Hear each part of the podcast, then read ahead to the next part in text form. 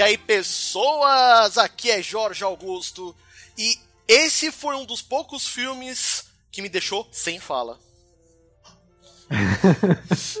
Olha que, que trocadalho, não? Fala galera, aqui é o Álvaro, depois de um tempinho aí que eu tava meio fora. É, e eu deixo a pergunta: o que vocês fariam numa ilha deserta? Sozinhos? Tenso! Aqui é Rodrigo Bamondes e para mim, isso aí eu vou apresentar esse filme lá no meu curso de Libras. Ok, né?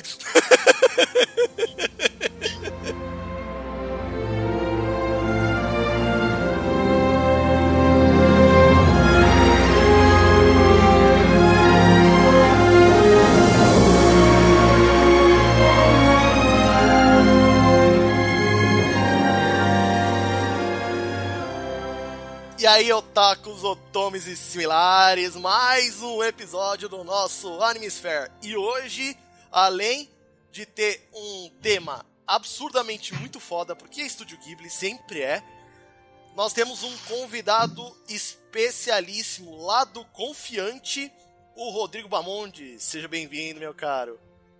Valeu aí pelo convite. E vamos falar desse filme, desenho, é viagem viagem pessoal, pensamento. Cara, não sei nem o que dá pra falar. Isso aqui é uma sessão de terapia ou é um filme?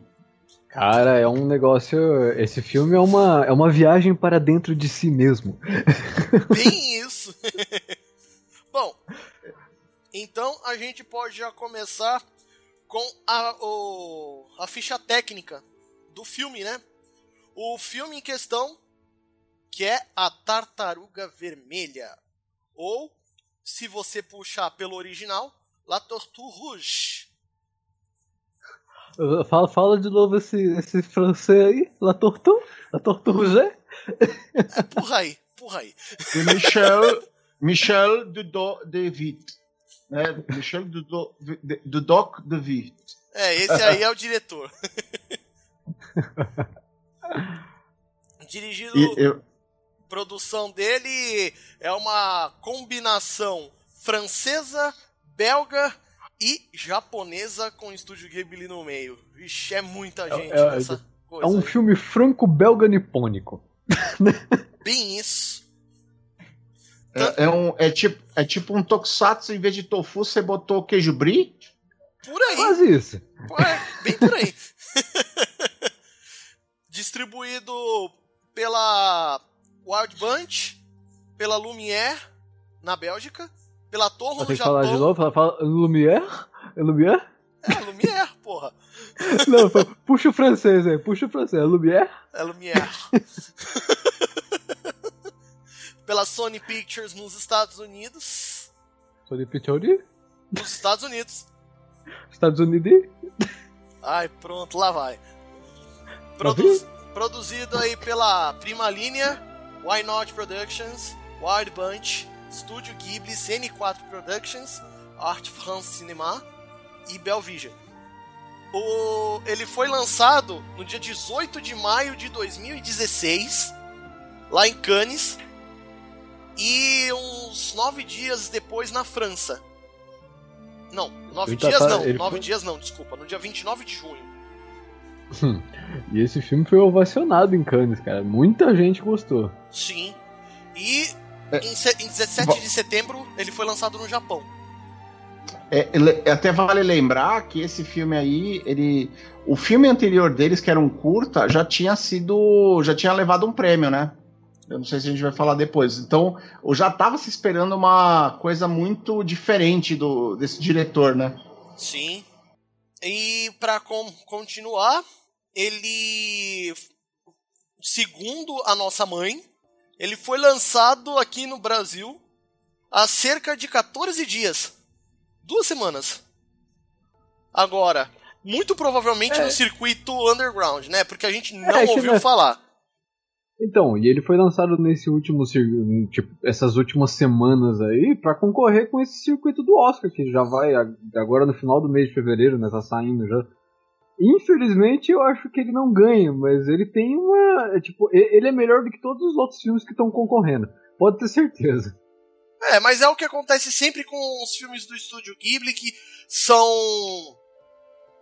que são é, indicados ao Oscar. Sempre tem um carro-chefe aí da Disney Pixar ou qualquer outra coisa que sempre vai ganhar desse filme, não tem jeito. É, dá até uma impressão que, tipo, eles deram pra ver a gente rir só pra, tipo, ó, a gente já deu um pro estúdio, acabou, né? É, é bem isso. Não, mas o, o Viagem de Shihiro teve um apelo comercial maior. Ele conseguiu ser lançado, coisa que a maior, por exemplo, meu amigo Totoro não saiu em grande, grande circuito aqui no Brasil. Quando chega no Brasil, é, é que ele já foi validado é. em, outros, em outros mercados. Você sabe mas disso. É, é bem isso. A maioria dos filmes do Ghibli não chega em grande estúdio, não, não chega em grande circuito aqui, cara. Não, né? As animações japonesas, tipo, tirando os mais, mais mainstream aí, é muito difícil de, de, de chegar a alguma coisa aqui. Por exemplo, no cinema, é, de, de, é, de cultura japonesa, o que, que eu vi chegar ali no, no cinema? Cavaleiros, aquele, aquele filme em CGI, porque não dá aquilo lá, assim, por mais que o filme seja muito bonito, aquilo ali, eles encurtaram de uma maneira absurda o roteiro. É... é que eles deixaram para 50 minutos, né, cara? Eles fizeram pro, pro público mediano japonês e não pro público mundial. O público, público mundial dava tranquilamente para fazer três filmes, cada um com quatro, quatro lutas, né? E, estaria muito bom, né? Nossa, muito mais. E o outro que eu vi foi o Renascimento de Frieza. Ah, mas é que Dragon Ball tem um, tem um apelo muito grande pelo mundo, né, cara? Querendo ou não, tem. Pois é. O cara, se o, se o Toriyama fizer um cocô, colocar um cabelinho dourado em cima e falar que é o Dragon Ball GGT, dá um nome pra aquilo que não vende, cara. É, mesmo, mesmo sendo um filme. Um, um episódio de Estúdio Ghibli, obrigado, Toriyama, por mais essa citação. Sempre. Mas enfim. Nesse ponto, a primeira coisa que a gente observa no filme é que assim, ele não tem falas.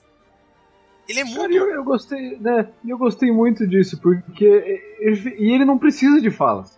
Ele é Exato. é muito explicativo por si só. Ele, ele tipo, me lembrou muitos filmes é, é, da década de 50, da década de 40, do começo do cinema vai cinema mudo, que era só, cara, é tudo explicativo, não precisa, não precisa de nada disso. É tudo pela é só a imagem, a imagem é, acho que não é bem nem isso, isso ficou meio é, é, como posso falar? Sumiu a palavra. Droga. É aquela coisa, é como, é como você disse da outra vez, viu, Álvaro? Que hum. é bem um filme contemplativo, né? Sim, sim, é um filme bem contemplativo, é um filme que ele se explica por si só, cara. Ele é um filme que é. É. É. É, é tipo, é uma viagem, é o que eu falei, tipo, é uma viagem para dentro de você mesmo. Você vai começar a pensar muitas coisas sobre você, sobre família, eh, sobre o que você faria no lugar. Isso são. são é uma questão filosófica muito grande. Com certeza. E uma coisa sobre a. a, a imagem, tipo, a, a fotografia da animação.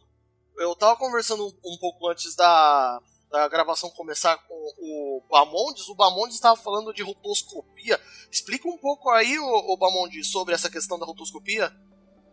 A, rotoscopia é uma técnica que você é, filma atores reais e depois você desenha por cima dela é algum, isso fez são uma, é uma das técnicas que gerou os desenhos melhores feitos que a gente conhece. É, tem um dos desenhos que eu passei aqui no, no, no, link que era o Fire and Ice, que na verdade teve um nome aqui no, no Brasil que eu não lembro agora de cabeça, que é de 80 e pouco. Além disso, alguns, alguns desenhos que a gente assistiu na infância, como He-Man, como Brave Star, o Black Star, que são do, do estúdio do Lou Scheimer, eles todos foram feitos com rotoscopia. Então você dá para perceber que eles pegaram, é, tipo, e um jogo que a gente pega bem antigo que, que teve isso foi o Príncipe da Pérsia. Um é. jogo que eu percebi que também tem essa essa questão de rotoscopia, eu acho que é mais voltado para visão isométrica. É um dos meus favoritos, embora não seja de anime, é Dragon Age Origins. O negócio é muito bom. Dragon Age. Eu, não, só, só, só pra acrescentar que o primeiro filme que foi, tipo, o primeiro mais conhecido que foi usado rotoscopia foi Branca de Neve e os Sete Anões, da Disney. Ah, sim, exatamente. Branca de Neve e os Sete Anões, eles chegaram a usar até as, os mesmos frames, né, os mesmos sketches que eles tinham montado, eles chegaram a usar isso em outros filmes, como até o...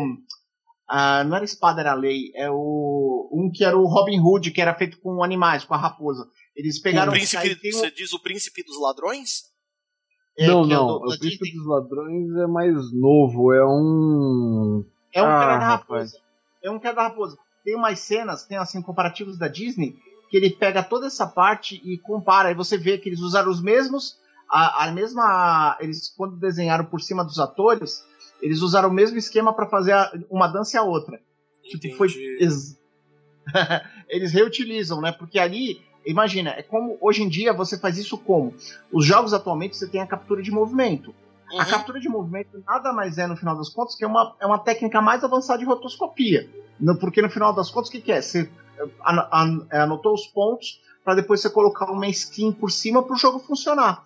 Mas o que tem lá é o movimento de um ser humano a rotoscopia é com desenho. Então, desenharam por cima e aquilo ficou, é, ficou muito bonito. Eu adoro essa técnica porque, é, não sei se é porque eu via quando criança isso e eu achava mais realista, ou se simplesmente é porque eu, eu putz, cara, eu, eu, eu piro quando eu vejo assim. Quando eu, eu vejo eles usando esse tipo de técnica. E depois dessa parte onde a gente vê essa questão mais técnica, né? Bamondes contribuindo pra caramba aí com a gente. a gente vai pra história, que por mais que não tenha falas, assim, é ele conta a história inteira de um, de um homem que acabou é, naufragando em uma ilha que não é perto de nada. A primeira coisa que me veio à mente quando eu vi ele ele chega aportando na ilha com, com a roupa em farrapos e tudo mais foi o filme do Tom Hanks eu lembrei disso também. Cara, eu não sei se. É, é, porque eu tenho umas referências um pouquinho mais antigas. Eu, eu pensei imediatamente naquela música do Sting, Message na Bottle, cara. Ah, eu, também. Eu, eu, então. eu, pensei muito nisso. E, e, uma coisa que pega, como o, que nem vocês comentaram, o filme é mudo, e ele, a trilha de fundo dele é muito tocante. Sim. E eu acho que meio assim, essa privação de um dos sentidos, no sentido, e a gente. É, usou indiretamente, você faz você focar muito mais na cena. E as cenas são muito bonitas, elas são uh, focadas para você olhar a cena, para você ver cada detalhe da cena. Ele, ele contribuiu até para você não ter perda. Porque imagina o seguinte, por mais que a gente esteja acostumado a escutar as coisas dubladas, é, às vezes numa dublagem, por exemplo, você uma coisa que é falada, você às vezes perde a parte cantada daquilo, que aquilo faz uma rima, você perde alguma coisa de sentido quando se traduz. E, e pelo fato de ser mundo, você não tem tradução, você não tem nada. É, você está olhando a imagem como o cara na França está olhando, como o cara no Japão está olhando. É exatamente a mesma, o mesmo conteúdo, ele não teve adaptação. Sim. Então ele, ele, ele, ele, não sei se dá para falar assim, mas ele, ele é mais cru. E até pelo. Talvez ele tenha optado por isso, pelo próprio fato dele é, mostrar uma natureza mais selvagem, de, de os elementos do, do filme é, mostrarem coisas mais cruas nesse sentido, né? É, eu, eu, pelo menos, eu pensei nisso quando a gente tá conversando agora. Ah, sim, não, mas você tem toda a razão. É, a questão do, do, do filme da, da Tartaruga Vermelha é, é, foi o que você disse mesmo. Não, não, não tem por que ter trabalho de dublagem. Não tem nem por que ter trabalho de, de, de tradução sonora. Porque, assim, do jeito que, que eles montarem o filme, é do jeito que vai ser distribuído pro resto do mundo. Só isso. E depois, uh, continuando aqui a história, depois que ele chega lá na ilha, ele fica desesperado. Ele quer sair dali, ele quer tentar encontrar alguma coisa. É como foi realmente no começo do filme do, do Tom Hanks, lá, o Náufrago. E... É, é aquele. É a básica. Tipo, você chegou numa ilha deserta, você quer sair de lá. é, é o, é o clichê, né? É, o clichê. Você vai querer fazer de tudo para você poder sair. Sim, aí tanto que ele não pensa muito, ele consegue fazer uma jangada de bambu que a primeira coisa que aparece no, no, na animação, depois que ele, ele investiga a praia inteira, é um puta de um senhor bambuzal. Né? É, isso daí com certeza é referência japonesa. Acho ah, que não é, é nem é, por é, isso, eu acho que é, o bambuzal em si, eu acho que é mais por conta da jangada mesmo, porque é, vai, tipo, se qualquer outra coisa fosse uma explicação, te exigisse uma explicação mais complexa, eu acho que ele, ele, ele, teria que puxar alguma coisa vocal ou escrita. Sim. E você vê que assim, eles, eles tomaram cuidado de não ter nem nada escrito. Sim. Então você não tem um, um, assim, você tem que se basear na imagem. E eu acho você não sabe nem onde que é aquilo. Sim, né? exatamente. Você não tem nenhuma explicação, nada te posicionando. Você tem que olhar, então aquilo te prende atenção, falar assim, meu, tem que, tem, então, você tem que estar atenção porque você não está entendendo o que está acontecendo. Então você vai se guiando muito pela reação person do personagem em relação às coisas que acontecem no ambiente. Então você não, você você está guiando teu, teu, teu sentido naquilo. Não tem uma, uma voz te confortando, não tem um Deus ex machina para te explicar o que, como que ele chegou naquela situação. É aquela situação e dali para frente que você segue, né? Ah, sim, com certeza.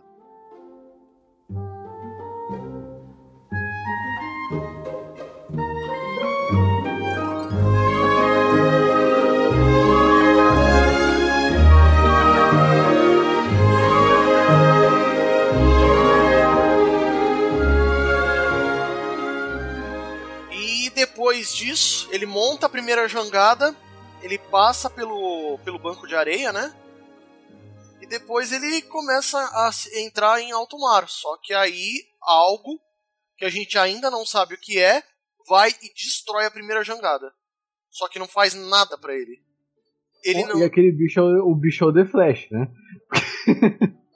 é. Ele volta pra, pra, pra ilha, ele sobre ele vai pegando, vai mostrando a vida dele como é na ilha, né?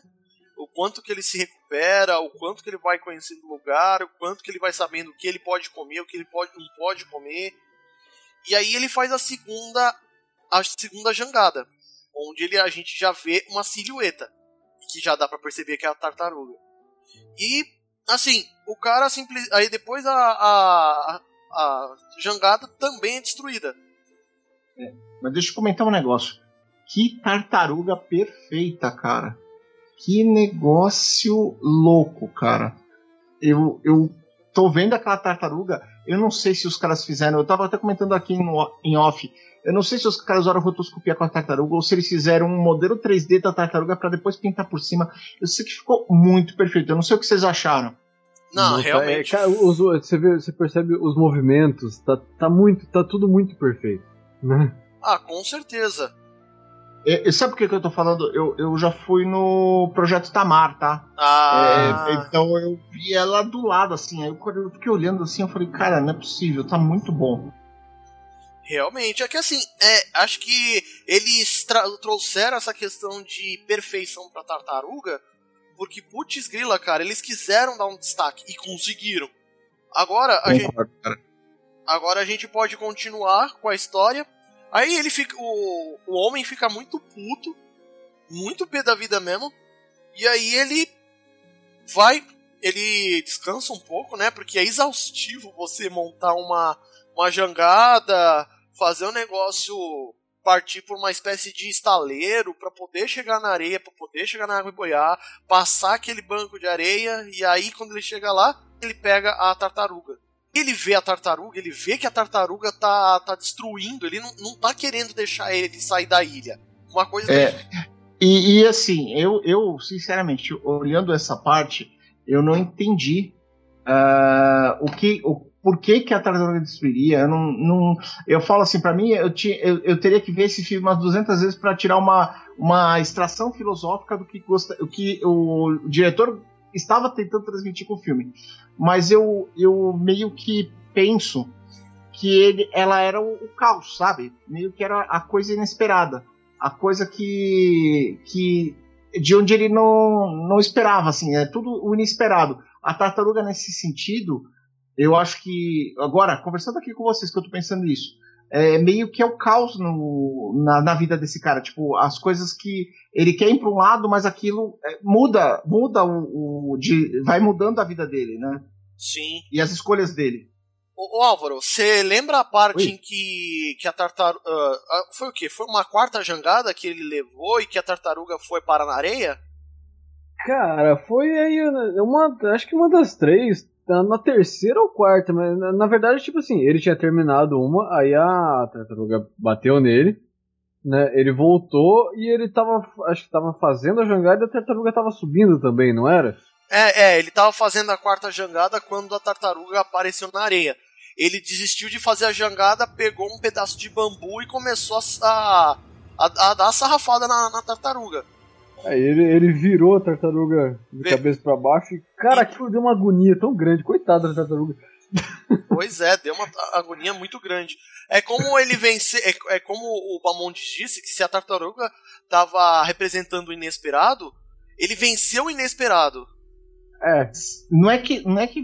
É que assim, eu não, não penso que ele venceu o inesperado. Ele, ele não entendeu o que estava acontecendo. Ele tentou reagir contra aquilo é, mas se você for ver, acho que aí não sei se a gente pode falar muito spoiler do filme, mas é. Ah, é, ah cara. É, mas, a gente fala, mas a gente pensando fala, na transformação da tartaruga, que aquilo, é, é, no fundo, ele trouxe a tartaruga pro mundo dele. Então, é, pode ser também, mas assim, primeiro ele deixou a tartaruga de, de barriga para cima e, ela, e lá ela ficou sem que ele desse qualquer tipo de retorno para ela. Foi quando ele se preocupou em molhar a tartaruga e aí o casco dela quebrou. E com uma espécie de transformação mística, a própria tartaruga, dentro da própria casca, ela se transforma numa mulher. Aí você vê como, pelo menos eu, né? Você vê como o nosso cérebro já associa em outras coisas. Eu, na hora, já pensei, esse cara morreu já, já tá, já tá vindo outras coisas, a mulher já virou outra coisa. Não, eu acho que foi uma, uma, uma, uma um negócio mais místico. Sabe, uh, o que eu enxerguei um pouco nessa transformação da tartaruga, um pouco de, da pequena sereia. Que não é um ser normal, é um ser mágico, vamos dizer assim, né? Em que você, ele assume uma outra forma para poder conseguir algo mais, como posso dizer, mais brando da, da pessoa a quem ela tá próxima, entendeu? Sim. E a partir daí é quando a, a mulher, agora não mais tartaruga, e sim uma mulher ruiva, justamente por causa do casco vermelho e da pele vermelha, da, do, do couro vermelho dela. Cabelo vermelho? É, o cabelo dela, ela é uma ruiva, sim, cabelo vermelho. Couro? É, eu digo o couro da tartaruga, né? Entendi. E aí, passado isso, a mulher se descobre nua e, e some. Isso porque o homem já foi protegendo ela, colocando uma, uma cabana de, de folhas e galhos para poder proteger e tudo mais, e ela some. A partir daí, a mulher aparece na água, dentro da água, né? Porque ela tá nua, afinal de contas. E o, e o homem vai lá, puxa a camisa dele e dá a camisa dele para ela. É quando ela sai da água. E aí a gente vê o quanto que os dois acabam se apaixonando e tem um filho. Passa um pouco de filme nisso daí, mas. É, é, o negócio é bem. É, não é nada. É uma passagem de tempo muito leve, assim, não tem nada demais. Né? Tipo, é. Você vê o. É, tipo. Não, e o perigo. Na... É, não, uma, uma coisa que é legal é logo quando ele tá criança, que é a primeira vez que ele nada, que ele encontra as outras. A, a, você vê o, o desespero dele não ir pro mar, né? Isso. É, isso é uma coisa assim. Aquela hora que eu vi a mãe olhando ali, que a, a mãe também ficou com desespero, que é assim, tipo, aquilo é o um mundo. N não sei se aquilo é uma. Como é que se fala? Não, uma, ainda a gente. É uma alusão ao crescimento, né? Tipo, é, é que a gente. Isso, tipo, isso porque a gente nem chegou ainda à parte que a criança surgiu, né? Não, a gente já chegou. Não, é que assim, os dois se apaixonam, mas é, os dois se apaixonam, ficam juntos mas aí a criança surge, né? Começa brincando com os caranguejinhos na, na praia, na areia, né? E aí é quando ele começa a nadar, ele começa a descobrir a ilha junto com os pais. E nesse ponto é quando ele vai para a água pela primeira vez para poder nadar. ele. Na verdade, a primeira vez que ele, que ele vai pra água pra nadar é quando ele cai naquele. naquela espécie de caverna. E que dentro Cara, dessa que... caverna é. tinha, tinha, uma, tinha uma espécie de passagem subaquática. Aquele lugar também deu uma, deu uma agonia, cara. Porque dá a impressão que o cara não ia conseguir sair lá de dentro. É, porque a passagem é muito pequena, né? Ele, quando o homem entrou lá pela primeira vez, isso antes do filho do, da tartaruga surgir, ele teve que cortar um dobrado para poder passar ali, porque a, a, passagem é muito estreita, mas o moleque passou facinho. E aí depois ele surgiu na praia, tomaram uma reprimenda dos pais e paz. Nesse meio tempo aí ele é mostrado que ele deixa de ser criança e vai para adolescência e o filme traz aquela, essa coisa da, da vida inteira do, do homem que, é, que surgiu lá e do da, da, da tartaruga que é, acaba se tornando a esposa dele e da criança que nasceu dos dois, que é meio humana, meio tartaruga, se você pensar. É, mais ou menos, né, cara? Sei lá, é, é isso isso é um negócio meio doido, porque ali ela tava humana, não tava tartaruga. Então... Sim, mas se você pensar, ela é meio humana, meio tartaruga, por mais que ela tenha aparência inteira humana. É, mas sabe o que eu penso mais? É que assim, se a gente tentar elucubrar muito como que aconteceu a coisa, a gente vai meio que estraga isso. Porque eu acho que assim, aquilo lá é uma. Ele é um momento para filosofar, cara, para você é. assistir. É é, ele, ele é, um, é um filme em silêncio, porque você está o tempo inteiro prestando atenção naquilo, e aquilo te prende a atenção, é, porque você não sabe. É, é, acontece o lúdico, acontece o mágico, acontece coisas do tipo da vida que você tem. Então você tem elementos conhecidos, desconhecidos, misturados, e aí você não sabe a proporção de cada um ali. Você sabe que aquilo vai, tipo, a gente assistiu, eu, eu imaginei que fosse uma alusão à vida, mas você pode tirar outras conclusões também ele, ele tem muitas camadas. E, é. e talvez a mensagem que o cara colocou é, para tentar. Ele talvez não tivesse mesmo. Ele tivesse pensado numa coisa bem maluca e aquilo saiu. Saiu, saiu, esse, saiu esse argumento aí do, do, do desenho. Então, para mim, ele foi uma questão mais. uma alusão mais mística pela questão da transformação da, da, tartaruga e mais poética, porque em si, do jeito que eles estão mostrando a vida da, do, das, daquelas, daqueles três seres, é, é, algo muito poético. Você não tem maldade ali. E continuando ali, aí o filho aprende a pescar, aprende a nadar, aprende tudo, é, basicamente quase tudo que se é da vida, né? Porque eu não vi os pais ensinando o, a, a criança coisas da tipo coisas da vida mesmo, né? Até porque o filme eu acho que não é não, não tem nenhum foco nisso. E aí quando o, o moleque fica crescido, ele começa a nadar com as tartarugas. Tartarugas, no caso, as tartarugas verdes. São três, estão sempre junto com eles. E é quando acontece aquele é, maremoto. Exato, que aí o pai vai parar lá não sei aonde, né? É, é um, é um tsunami, né? Não, sim, sim. Maremoto, um é, é- tsunami, mas o negócio foi bem assim mesmo. E foi a mudança. Aquilo lá foi a mudança. Foi uma, um rompimento de alguma coisa que eles estavam numa situação estável. E aquilo meio que rompeu, né? Se você olhar o que aconteceu dali por diante, a mudança, a mudança que o próprio pai teve em relação às coisas. Mas não sei se você vai comentar da, da, do resgate dele.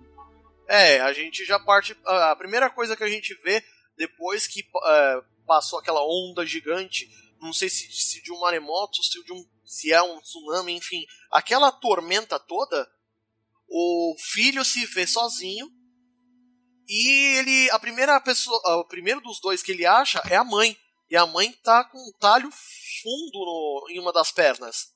Aí ele deixa a mãe em, em terra firme, num lugar mais alto, né, onde tem as árvores, e vai atrás do pai, junto com as tartarugas, dentro do, do, do mar.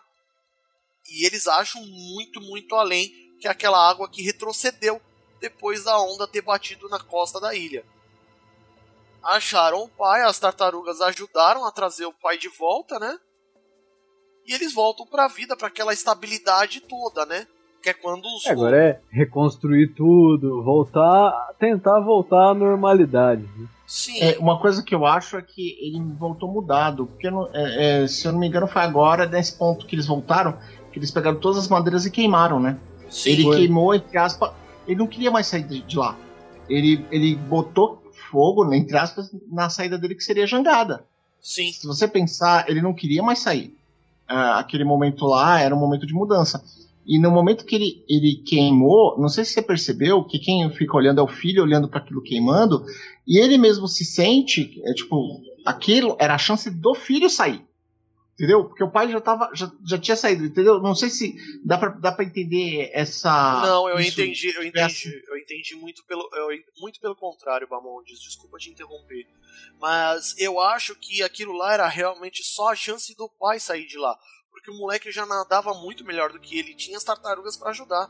Não, mano, não, não. Você não entendeu por essa forma. É que, tipo, ali seria, tipo, é, ele meio que, tipo é, não vou dizer que ele estava podando, mas seria um, um tipo um dos motivos, não motivos, mas seria uh, tipo ele, ele não deixa é, ali ele queimando aquelas coisas deveria dizendo que tipo ele, dali eles não saem mais, mas o filho já estava já tava já tava é, mostrando uns pontos que ele queria sair dali já, sim, né? Tanto que, ele, tanto que isso acontece pouco tempo depois, onde ele se despede dos pais e, e vai embora da ilha com as tartarugas. É, mas ali, tipo, é um vai embora muito filosófico também, cara. Porque, tipo, ele vai embora pra onde? Porque eles não sabem nem onde que eles estão, né? É, mas é aquela coisa, né? As, as tartarugas, elas têm um senso de direção dentro d'água que é algo absurdamente cabuloso, velho. É. Mas eu nem acho que nem, nem porque, assim, é, pensando, aquilo é, ele está em busca do ele foi pro desconhecido, ele foi para outro lugar. Eu acho que assim, você percebe que pro pro pai, pra mãe, aquilo foi meio um choque, né? Foi meio, meio um eu Não, diria. foi um choque. Mas eles, te, tipo, você vê que depois eles, eles voltaram à paz deles mas aí a gente já tá aí bem no, no, no fim do filme, praticamente. Sim. E, e dá pra gente perceber o seguinte: uh, até, a, até a cena final, que a cena final é, é, é realmente. O cara fez para você chorar, para você assim. O, o, cara que escreveu aquela cena, a última lá, que eu não vou contar, porque também, a final do filme eu acho que as pessoas podem ver, e, e eu fico vendo, eu fico falando: caraca, esse filho da mãe fez pra eu chorar. E ele segurou, sabe? Ele pensou assim: ó, eu vou fazer assim para para deixar. E eu acho a cena tocante. Você percebe que ele é um ciclo da vida, é um ciclo que está se fechando.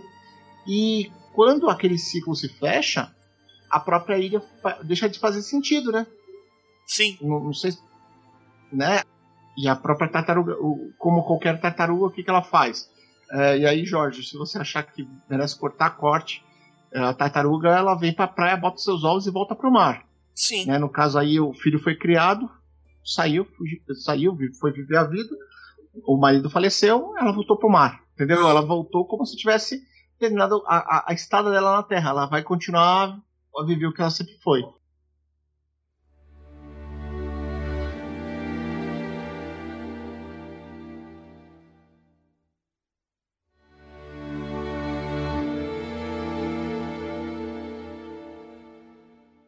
Então, uma coisa que, que que eu, que eu levei em consideração quando eu comecei a analisar esse filme enquanto eu estava assistindo. Não sei se vocês lembram, mas um dos. É, na mitologia chinesa, isso o Japão herdou bastante. São os quatro grandes deuses: o dragão, o tigre, a tartaruga e, e, o, e o quarto que eu não vou lembrar. A, a fênix, isso são os quatro deuses da mitologia chinesa que são levados em consideração. E se você pegar um dos quatro, um dos quatro é a tartaruga. Então é como se um, um deus é, japonês, é, não digo nem por nacionalidade, né? Um deus veio à Terra, se apaixonou por um humano, viveu a vida junto com ele, e quando o corpo do humano pereceu, a, a, o deus teve a sua apoteose novamente que foi quando a mulher se viu que o, o, o, homem dela, o marido dela morreu, ela assumiu novamente a forma de tartaruga. Agora, onde ela arrumou a casca, eu não sei. O casco, né? Ah, Aí, mas isso é. Não é. Não é pra ficar. Não, isso não, é, né? não é relevante. É um... Não é relevante. Isso aí já é tudo. É, essa parte já é a fantasia, né? Então. Sim. Se aceita. Aí ela simplesmente se transforma em tartaruga, anda pela areia, entra na água e vai embora. Em paz. E lá fica o corpo do, do náufrago. Dentro da ilha, que já basicamente estava morta. Uma coisa que eu acho interessante aí, é se você olhar, a, a tudo bem, a tartaruga, a ilha pode ser a vida do cara, a consciência do cara, porque ele, ele é, você pode olhar aquela como vários pontos. Uh, se você falou dos quatro deuses, você está tá citando até Yu Hakusho, que é onde tem o, os quatro deuses lá, que é, que é o final da primeira temporada, né? Que é, o, que é a tartaruga, que é o primeiro que é de pedra, o, o tigre, que é o, que é o segundo lá, que é o, o dragão, que é o terceiro, e o último, que é a fênix, que é o Uh, que eu tô esquecendo o nome dele, que é o, o vilão do, da primeira temporada do, do Suzaku. Suzaku. Suzaku. É, e aí o. É, Suzaku, Biako, que era o tigre. Aí eu esqueci o nome dos outros dois, mas eu, eu lembro que Sim. eles são baseados justamente nesses deuses. Mas eu acho que ele me lembra uma outra lenda chinesa, ou japonesa, que era do cara da tartaruga. Que era o. Que inclusive tem no Yu Yu Hakusho também, que é um dos times da equipe das Tervas, que era só as lendas invertidas. Que era o. É, o Akamaru, o. Ai meu Deus, agora eu tô falhando os nomes aqui, depois eu preciso ver qual era, mas eu, é também um dos times, que ele tem a tartaruga, ele tem a história dele com a tartaruga. Entendi. Não, mas isso daí tudo já vem da, da lenda chinesa, em que os quatro. Os, os quatro grandes animais a tartaruga, o tigre, o dragão e a fênix são, é, são ligados a, ah, os, quatro, os quatro elementos. Em que a tartaruga é a terra, o dragão é a água, o tigre é o ar. Não, não, desculpa. O tigre, se eu não me engano, é o fogo e, a fênix é o ar, se eu não me engano. Eu posso estar errado. Nesse ponto a gente leva em consideração, entendeu? O quinto elemento que é a própria humanidade e o próprio amor pela, pela um pelo outro. E a Mila Jovovich. Ai, tinha que ver o comentário do Quinto Elemento. Porra. Que na verdade. Mila Jovovich, depois desse filme, ela, ela fez Resident Evil, então não sei. Não sei o que dizer. Ah, não, mas ela merece, ela merece. Esse filme, ela é. Como, consegui, é como conseguimos citar num filme quinto de, elemento não...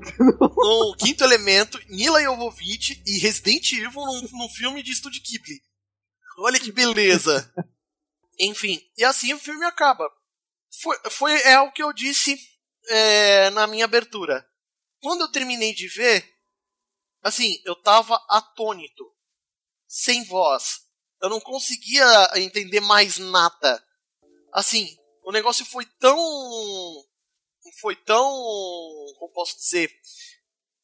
Ele foi tão impactante que eu não consegui falar nada nos 10 minutos seguintes. E aí foi. Ele, ele te faz pensar, ele, ele realmente separa, você tem que é, pensar um pouco, refletir sobre o filme, né? Não é um filme que você assiste e vai comer pipoca. Não, você tem que ter. É, eu acho que assim, o cérebro, até pela falta de referências, ele vai tentar completar aquilo de alguma forma, fazer aquilo fazer sentido. Sim. É, eu diria que esse tempo que você tem depois do filme é para digerir toda aquela informação visual. E então a gente já vai para a parte final do cast, né? Onde a gente chega para as nossas considerações finais e as notas de 0 a 7 esferas. Primeiro, o nosso convidado, Bamondes, faça as honras, por favor. De 1 a 7 esferas, eu vou dar eu vou dar, cara, eu vou dar 7, porque, primeiro, tá usando rotoscopia, faz tempo que eu não vejo filme fazendo isso, e, e assim, é, a história é simples, a gente conseguiu reduzir, é, resumir ela, muito, é, falar praticamente toda ela, sem precisar resumir. É, ela é muito simples, mas ela é um simples muito bem apresentado. Então, nota máxima aqui. Beleza. Até porque as nossas opiniões a gente já falou durante o cast inteiro. Meu. É, a gente já não tem muito. muito é, não tem muito, muito mais o que, falar, falar né? exato. Álvaro, tua nota. É, cara, é, é, na simplicidade a gente tira as melhores coisas. A gente, a gente se esforça para tirar o. Né, tipo, na simplicidade você vê é, o que realmente vale a pena na vida. E isso faz o. É uma das coisas que faz o filme valer muito a pena. Eu dou 7, pode ter certeza que esse filme ele vai ficar eternizado aí. Ah, e... Oi. É. Oi, e... posso falar um negócio? Pode falar. Eu separei aqui. O personagem do. O, a lenda que a gente estava falando era Urashima Taro. Um homem, um pescador que salva uma bela princesa que era uma tartaruga. Que era uma tartaruga. É o Olha aí. Urashima Taro. Aí, achei. Ah! Olha que beleza. Quem, quem disse que. Qual é que é o. o Como. O, quem disse que anime certo também na cultura? Não, o Yu Yu Hakusho, né, cara? Porque eu lembro todas as referências do Yu Yu Hakusho. Aí você falou da tartaruga, eu lembrei do Ura Urashima, né? Que era o personagem lá do Torneio das Trevas. ah, sim. E o próximo, e o próprio. É, é, se, se for por questão de Ura Urashima, Urashima Keitaro, né? Eu lembro de Love Hina. é, qual é que é? É. Naruzegawa! Enfim, minha vez. Olha, eu posso dizer que esse filme do estúdio Ghibli é o que ma a maior média que ele tem por nota, porque eu também vou dar sete, sete esferas, velho. é, é, é, o filme de estúdio Ghibli que maior média tem. Porque foi unânime, cara. Assim, me arrebatou de uma tal maneira. Foi uma hora, é, quase uma hora e cinquenta de filme, que assim, eu assisti. Assim, ó, hã? É, e, e, ele é um filme que, tipo, não dá pra você ficar parando pra assistir, não, cara. Você tem. Eu não consegui, pelo menos. Eu, eu já fui vendo de uma vez. Bem isso. Valeu muito a pena. Por mais que é. você. Por mais que você não tenha aquela questão toda do. De, de não falar, a música ela é calma, não tem aquela coisa do intenso, mas você não consegue parar de assistir. É bem isso. É, eu, eu não reclamo nem tanto por não ter falas, eu tô um pouco acostumado pra ver. Eu, eu tô fazendo uma, um, uma, uma maratona de filmes mais antigos, então eu tô me acostumando com, com a, a ideia de não ter som, não ter fala, pelo menos. Mas, cara, o filme não deixa a desejar em nada, nada, nada. Com certeza. Pelo contrário. Bom, Assim a gente termina o nosso podcast. Bamondes, muito obrigado por ter é, atendido ao meu convite aí para participar aqui do nosso episódio, por ter assistido o filme e faz o seu jabá aí. Bom, para falar de assunto sério, você pode me encontrar lá no confiante.com.br. Uh, ah, brincadeiras eu sempre faço a parte aqui, ou nos encontros podcastais aqui, que eu sempre estou convidando o Jorge, uma hora a gente se encontra aí. Né? E, cara, assim, falando de economia, empreendedorismo, eu tô lá no confiante com TI no final.com.br. É, podcast também se acha confiante aí nos agregadores, na, na iTunes Store. Então, por aí. Precisou de ajuda aí, se você é podcaster, precisa de um pouco de ajuda aí com o WordPress ou com alguma coisa relacionada ao feed, pode me contatar lá, tô no grupo de podcasters BR, né, lá no Telegram. Uhum. E aí deixa aí o link aí, por favor. Pode deixar, eu deixo não só o link do seu site, o link lá do grupo do Telegram. E, para quem quiser, né, tem um grupo do Telegram lá do Animesphere, se vocês quiserem participar, é óbvio. Ô Álvaro, você cons consegue trazer pra gente o restante das nossas mídias sociais? Não consigo, cara, nem lembro mais. Fala aí que tem mais. Foi tanto tempo que eu tô fora que eu nem podia ter estudado, né, Álvaro? Ah, já falou. Acesse, ó, tudo é Animesphere, é Facebook, é Twitter, é só achar nós lá. É, só pegar lá o nosso, a nossa é. logo e, e procurar Animesphere nas. É, faz, faz, o seguinte, digita Animesphere na, na mãe e você vai achar a gente em todo lugar. Não, na mãe não, no pai, Google. No pai, no pai, a mãe é outra coisa. E essa frase eu vou roubar lá do Ucho, lá dos Los Ticos. Aí, procura a gente nas principais redes sociais. Se você não achar a gente, é porque essa rede não é, so não é principal, ou a gente não tá lá porque não presta. Sai daí, seu sem galera. Google Plus Feelings. Não, a, não, o pior que até, o pior que até no Google Plus a gente tá. Eu sei, cara, tem, tem muito tráfego lá que vem da Google Plus, tem o pessoal lá meio que se sente sozinho e ele vem. Eu tenho também conta lá, mas é assim, é o cara que é bom, porque qualquer conteúdo que você dá, ele achou lá, pô, ele, ele aproveita. Ah, sim, com certeza. Lembrando, outra frase de outro podcaster que eu vou roubar aqui. Lembrando que a gente tá lá no iTunes também. Você, se você ouviu e não gostou, vai lá e dá cinco estrelinhas. Se você ouviu e gostou, dá cinco estrelinhas e dá um comentário. Abraço aí, Renan Cirilo. É, aliás, eu, eu, fiz um episódio especial com ele lá da situação de, do Espírito Santo. É, vou ter, faltou eu ficar fazendo uma dessa pra alegrar um pouco o clima. É bem isso. É, tinha que alegrar mesmo, porque a situação tá feia. É, a situação lá no Espírito Santo tá feia, velho.